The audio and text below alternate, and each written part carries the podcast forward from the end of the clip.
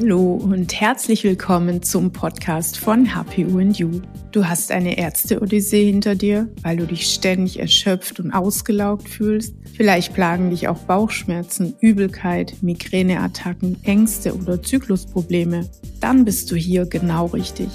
Denn oft steckt hinter all diesen Beschwerden die Stoffwechselstörung HPU. Und genau die beleuchten wir in diesem Podcast von ganz unterschiedlichen Seiten. Ich bin Sonja Schmitzer, Ingenieurin für molekulare Biotechnologie, Fachjournalistin und Buchautorin. Und ich zeige dir, wie du deine Gesundheit trotz der HPU wieder selbst in die Hand nehmen kannst.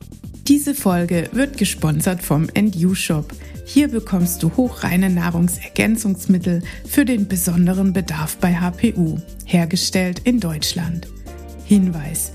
Wir empfehlen vor der Einnahme von Nahrungsergänzungsmitteln deinen persönlichen Bedarf durch geeignete Labortests zu bestimmen. Eine Schritt-für-Schritt-Anleitung dazu bekommst du im HPU-Startprogramm. Ich erinnere mich noch gut, so etwa vor zehn Jahren muss das gewesen sein. Da waren meine Kinder noch kleiner und gingen beide in den Kindergarten. Da hatte ich ganz, ganz, ganz viele Tage, an denen ich die beiden in der Kita abgeliefert habe, nach Haus gekommen bin und mich erstmal wieder ins Bett gelegt habe, weil ich so, so, so schlimm erschöpft war, dass ich einfach nichts anderes tun konnte, als mich hinlegen, noch mal eine Stunde oder zwei zu schlafen, um dann aufzuwachen und zu merken, oh, naja, hat so ein bisschen geholfen, aber nicht wirklich. Aber es hat mich zumindest insofern gerettet, als dass ich nach so einem zweiten äh, Vormittagsschlaf irgendwie durch den Tag gekommen bin.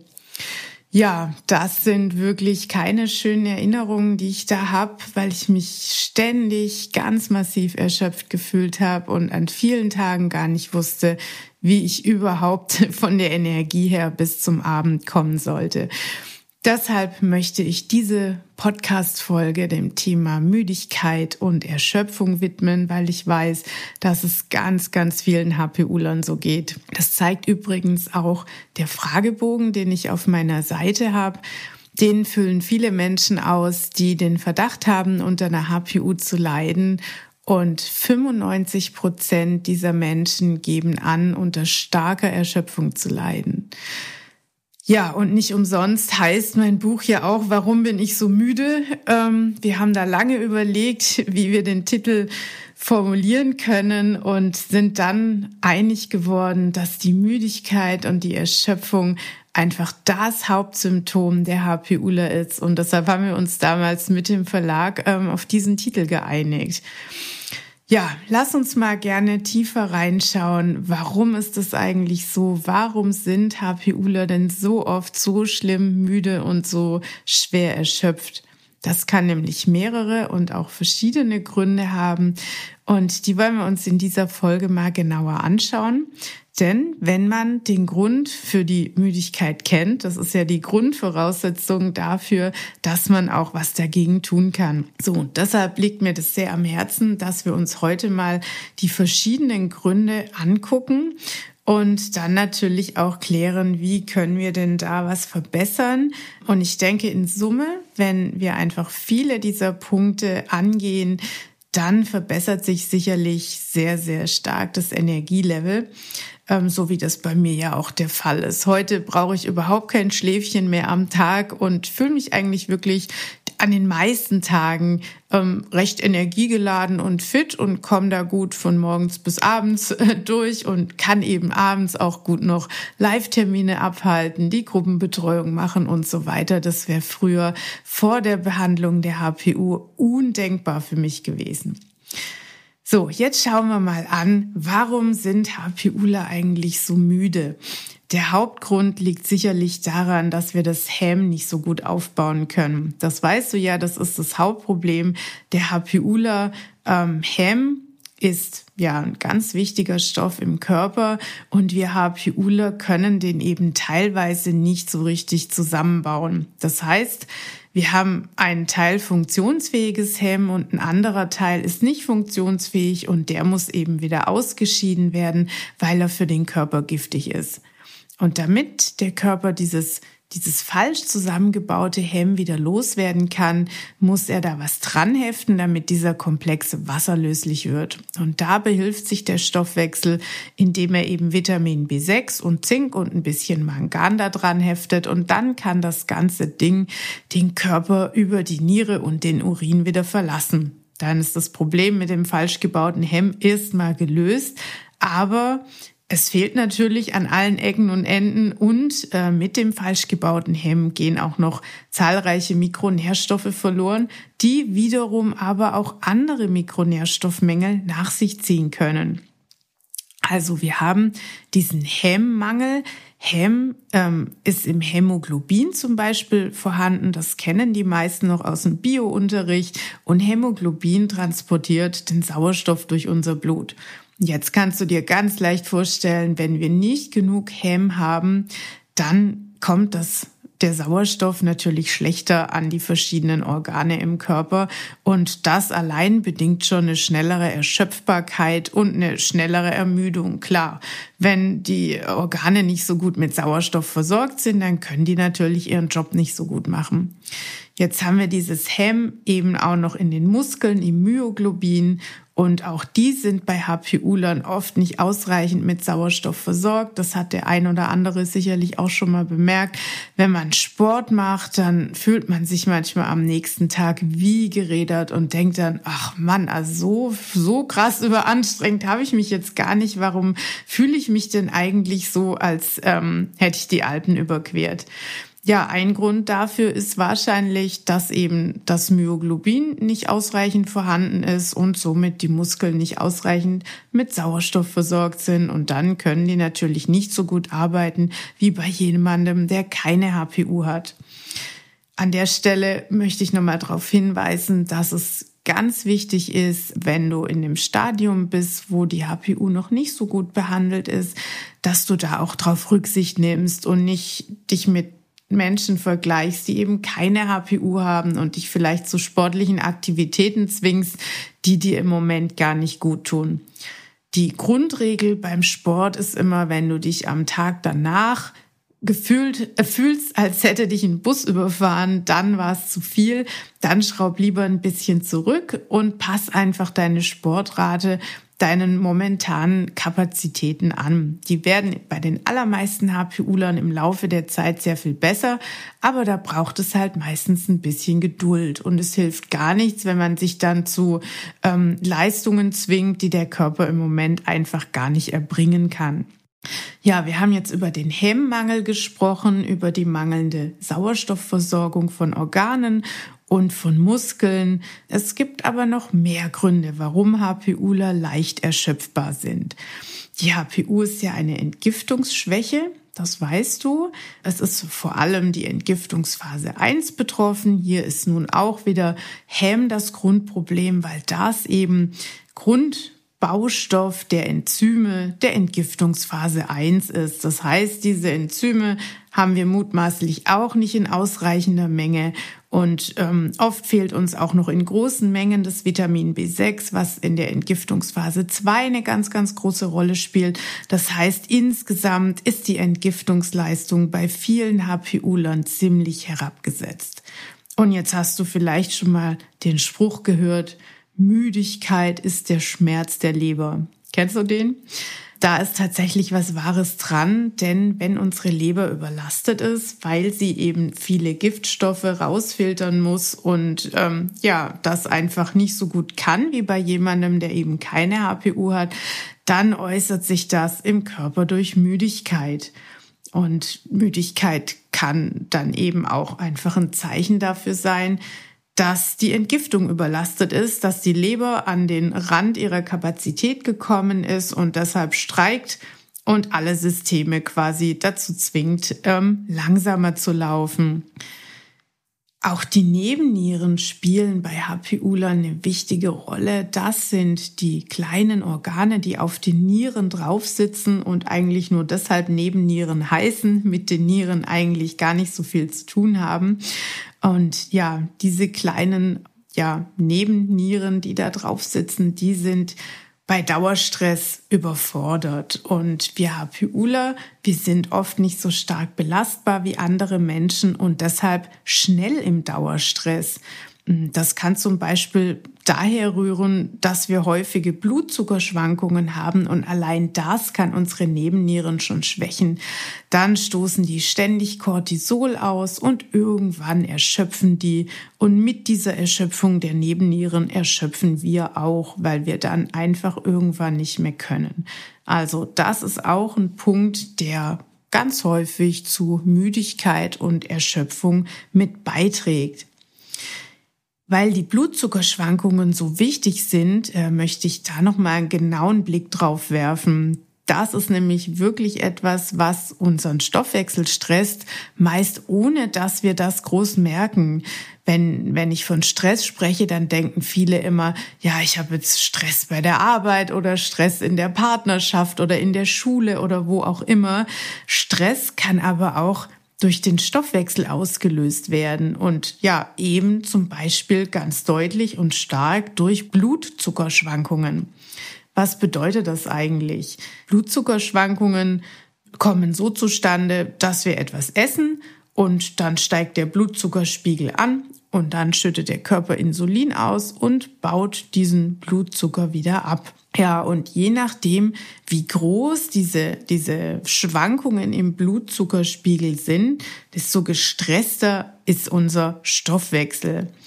Und um einen Blutzucker möglichst stabil zu halten, da können wir natürlich viel mit der Ernährung ähm, beeinflussen. Wenn wir jetzt ständig nur Kohlenhydrate oder ja blanken Zucker essen, dann schnellt der Blutzuckerspiegel ganz rasant in die Höhe und wird dann auch relativ schnell wieder abgebaut. Also wir sollten natürlich mit der Ernährung darauf achten, dass diese Spitzen, diese starken Schwankungen gar nicht so zustande kommen und wir eben eher in einem ausgewogenen Milieu uns bewegen. Also wir wollen quasi, um jetzt mal bildlich zu sprechen, die Wellen vom Bodensee haben in unserem Blutzucker, also leichte Schwankungen. Dann ist unser Stoffwechsel nicht gestresst. Wir wollen keine hohen Wellen wie auf Hawaii, auf denen man möglicherweise sogar surfen könnte. Das stresst den Stoffwechsel und trägt zur Erschöpfung bei.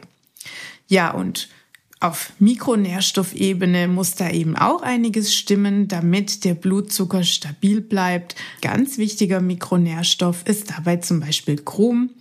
Chrom ist an der Insulinwirkung beteiligt und kann dabei helfen, den Blutzuckerspiegel zu senken.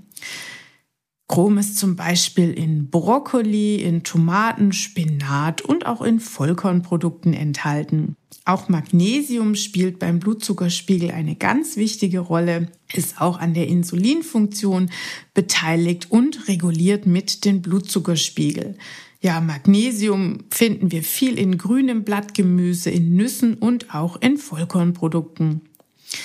Zink da klingeln schon die Ohren des HPUlers. Das fehlt uns ja häufig, weil es eben mit dem falsch gebauten Hemm vermehrt ausgeschieden wird. Und auch Zink ist ein essentielles Spurenelement bei der Regulierung des Blutzuckerspiegels und auch bei der Insulinsensitivität. Zink nehmen wir vor allem durch Fleisch, Fisch, empfehle ich nicht, weil oft Schwermetall belastet und durch Nüsse und Samen auf. Und wenn du jetzt zum Beispiel merkst, mm, ich esse eigentlich fast kein Fleisch oder ich ernähre mich grundsätzlich vegan oder vegetarisch, dann ähm, ja ist es an der Zeit, mal den Zinkspiegel zu kontrollieren. Und dann sind natürlich auch Supplemente ähm, wichtig, um den Zinkspiegel in anständige Höhen zu bekommen.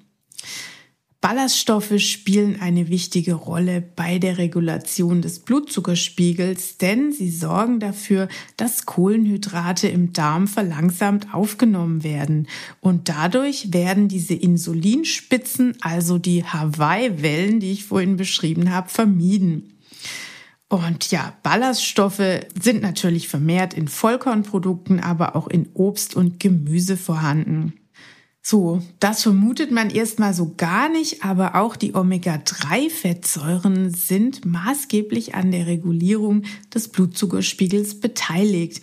Denn Omega-3-Fettsäuren können nämlich die Insulinempfindlichkeit erhöhen, ja, und damit auch dazu beitragen, dass der Blutzuckerspiegel stabil bleibt. Da Omega-3-Fettsäuren eben hauptsächlich in fettem Fisch vorkommen, rate ich hier eher zur Ergänzung durch Nahrungsergänzungsmittel, weil Fisch einfach unglaublich häufig schwermetallbelastet ist und das für uns HPUler sehr kontraproduktiv ist. Auch Vitamin D kann die Insulinfunktion verbessern und den Blutzuckerspiegel senken. Das wissen viele auch oft nicht. Ähm, Vitamin D ist eben auch häufig im fetten Fisch und auch in Milchprodukten vorhanden und es wird natürlich auch gebildet, wenn Sonnenlicht in den entsprechenden Monaten von April bis Oktober etwa in unseren Breitengraden auf unsere Haut auftrifft. Sorge also am besten immer dafür, dass du mit allen genannten Stoffen in ausreichendem Maß gut versorgt bist. Ich wiederhole nochmal, das war jetzt Chrom, Magnesium, Zink, Ballaststoffe, Omega-3-Fettsäuren und Vitamin D. Und ganz wichtig ist auch, deinen Tag nicht mit Kohlenhydraten zu beginnen, sondern am besten mit Ballaststoffen, gefolgt von Proteinen. Das ist ein Frühstück, was deinen Blutzuckerspiegel länger stabil hält, als wenn du nur mit Kohlenhydraten startest. Lass uns nun noch einen Blick auf die Schilddrüse werfen. Auch die ist bei HPU-Lern ganz häufig in Mitleidenschaft gezogen. Die Schilddrüse gilt ja als Motor des Stoffwechsels und da wird schnell klar, wenn der Motor nicht mehr richtig läuft, dann wird man natürlich müde und fühlt sich erschöpft. Ja, warum ist es so? Die Schilddrüse, die braucht vor allem vier beziehungsweise fünf Mikronährstoffe, damit sie gut arbeiten kann. Das sind Zink, Eisen, Jod, Selen und die Aminosäure Tyrosin. Und wenn das alles in ausreichendem Maß vorhanden ist, dann macht die Schilddrüse eigentlich meist einen ganz guten Job. Bei den allermeisten HPU-Lern ist es allerdings nicht der Fall und ja, bevor man zu Schilddrüsenhormonen greift, wäre es doch eigentlich sinnvoll, hier erstmal nachzuschauen, wie bin ich denn mit den genannten Stoffen versorgt. Und dann natürlich erstmal die Schilddrüse mit allem zu versorgen, was sie zum Arbeiten braucht. Chronische Infektionen kommen bei HPU-Lern auch häufig vor, einfach weil das Immunsystem geschwächt ist. Und wenn der Körper ständig gegen diese chronisch aktiven Erreger ankämpfen muss, dann kann das auch zu Müdigkeit und Erschöpfung führen. Ein weiteres ganz, ganz häufiges Problem von HPUlern, vor allem von den weiblichen, ist der Eisenmangel. Und alleine der kann ja schon völlig unabhängig von der HPU zu starker Erschöpfung und Müdigkeit führen. Wir messen zum Beispiel im HPU-Startprogramm zu Beginn die Ferritinwerte, die ja, ja so einen ganz guten Anhaltspunkt geben, wie es mit dem Eisenhaushalt im Körper so aussieht. Ferritin ist das Speichereisen und viele Labore geben die Normalwerte da schon ab etwa 10 Nanogramm pro Milliliter an. Und in meinem Empfinden und in dem von vielen Andersdenkenden auch ja, sind diese Werte einfach überhaupt gar nicht dazu gedacht, dass man sich wohlfühlt. Also Wohlfühlwerte beim Eisen fangen etwa bei 70 Nanogramm pro Milliliter an. Und ähm, wenn ich Werte unter 30 sehe, dann wundert es mich überhaupt nicht, dass die Menschen so erschöpft sind. Ja, und viele Ärzte sagen dann einfach, nö, ähm, das ist im Normbereich des Labors, da sehe ich überhaupt gar keinen Handlungsbedarf. Ja, was ich finde, sehr fatal für die Menschen ist. Also, wenn du mal wieder beim Arzt bist, dann lass vielleicht einfach mal deinen Ferritinwert mitmessen. Praktisch ist auch immer, wenn man den CRP-Wert, den Entzündungsmarker da nochmal mit anschauen lässt. Es gibt nämlich das Phänomen, dass wenn man Entzündungen im Körper hat, dann kann der Ferritinwert normal oder sogar erhöht sein und dieses scheinbar ja gut ausreichende ähm, Eisen steht dann aber dem Stoffwechsel gar nicht zur Verfügung, sondern ist aufgrund der Entzündung so stark erhöht. Ganz anderes Thema, weg von den Mikronährstoffen, aber wir sind natürlich immer noch beim Thema Müdigkeit und Erschöpfung. Ein anderer Erfahrungswert aus meinen zahlreichen ähm, ja, Erfahrungen mit HPUlern ist, dass viele, viele, viele einfach sich nicht richtig gut abgrenzen können. Viele schaffen es nicht, einfach mal Nein zu sagen und sagen deshalb im Umkehrschluss zu fast allen Dingen Ja und übernehmen sich dabei. HPUler neigen oft dazu, anderen Menschen ganz extrem helfen zu wollen und sich selbst dabei ja zu vergessen und nach hinten zu stellen. Oder ich habe auch oft das Phänomen, dass HPUler das Gefühl haben, dass man sowieso immer auf sie Rücksicht nehmen muss und dass sie deshalb eigentlich auch keine weiteren Umstände machen dürfen. Deshalb versuchen sie so unauffällig und so ja charmant und galant wie möglich durchs Leben zu kommen und ähm, grenzen sich deshalb oft nicht gut und klar ab und schauen auch wenig auf ihre eigenen Bedürfnisse. Und so kommt es, dass HPUler dann einfach schneller ausbrennen, weil klar, wenn man so lebt, dass man ja entgegen oder zumindest nicht mit den eigenen Bedürfnissen lebt, dann verbraucht es einfach unglaublich viel Energie, wenn man sich ständig ähm, für andere aufopfert und ja, sich nur dann hinlegt, wenn der eigene Akku auf drei Prozent ist, anstatt auf 30 das ist natürlich ein sehr unguter Zustand. Und wenn du dich da jetzt wiedererkennst, dann ja, möchte ich dich einfach dazu ermutigen, hier nochmal genauer hinzuschauen und zu gucken, warum mache ich das eigentlich? Warum sage ich eigentlich immer zu allem Ja, obwohl mir gar nicht danach ist? Vielleicht ist mir gar nicht nach einem Ausflug am Wochenende. Vielleicht möchte ich es aber nur den anderen recht machen. Probier doch einfach mal aus, das eine Zeit lang mal verstärkt dir und deinen Bedürfnissen recht zu machen dann gewinnst du wieder mehr Energie und dann bist du auch für die anderen wieder in vollem Umfang da und am Ende hat einfach jeder dann was davon. Ganz wichtig finde ich auch, sich ein Umfeld auszusuchen, in dem man als HPUler gut gedeihen kann und ähm, das streckt sich vom privaten Bereich bis zum beruflichen. Hier erlebe ich auch immer wieder, dass Menschen, die sowieso schon am Rande der Belastbarkeit sind, dann eventuell noch in Schichtarbeit arbeiten oder insgesamt einfach unglaublich aufreibende Berufe haben, wie hm, Grundschullehrerin in einem sozialen Brennpunktgebiet oder ähm, ja, Pflegekraft ähm, im Dauernachtschichtdienst oder wie auch immer. Also da gibt es viele Beispiele. Und das sind natürlich alles Berufe, die einen ganz besonders stark fordern und die vielleicht für HPUler nicht immer die beste Wahl sind. Du denkst dir jetzt vielleicht, na ja, aber ich kann ja jetzt nicht einfach mittendrin meinen Beruf wechseln. Doch, das kannst du, wenn der dich zu sehr ausbrennt, dann möchte ich dich dazu ermutigen, dass du dich und deine Bedürfnisse und dass es dir gut geht an allererste Stelle stellst und da dein gesamtes Leben einfach mal drauf abscannst, was könnte ich hier ändern, damit es mir in Zukunft besser geht und damit ich mehr Energie habe. Hier möchte ich dir auch noch mal eine kleine Geschichte aus meinem Leben erzählen. Ich habe ja molekulare Biotechnologie studiert, weil ich schon immer in der medizinischen Forschung arbeiten wollte. Ja, das war ganz lange mein Traumberuf und mein Ziel und da habe ich auch recht ehrgeizig und akribisch drauf hingearbeitet, ähm, bin dann noch mal ins Ausland gegangen, habe an australischen Universitäten meine Praxisarbeit und meine Diplomarbeit geschrieben und habe dort in Laboren gearbeitet und kam dann zurück und habe auch gleich eine wunderbare Promotionsstelle an der Berliner Charité bekommen in der Krebsforschung. Das war also eine sehr, sehr begehrte Stelle auch. Und ich war erstmal froh und glücklich, dass ich die bekommen habe. Ähm, damals war meine HPU noch lange nicht behandelt. Und ich habe nach und nach gemerkt, der Druck und der Stress in dieser Stelle, der ist einfach zu viel für mich. Ich habe gemerkt, ähm, wie mich das immer mehr auslaugt, obwohl es mir inhaltlich Freude bereitet hat und obwohl ich ja endlich das machen konnte, worauf ich so viele Jahre hingearbeitet habe. Aber die Rahmenbedingungen, die haben einfach überhaupt nicht zu meinem damaligen Zeitpunkt in mein Leben gepasst.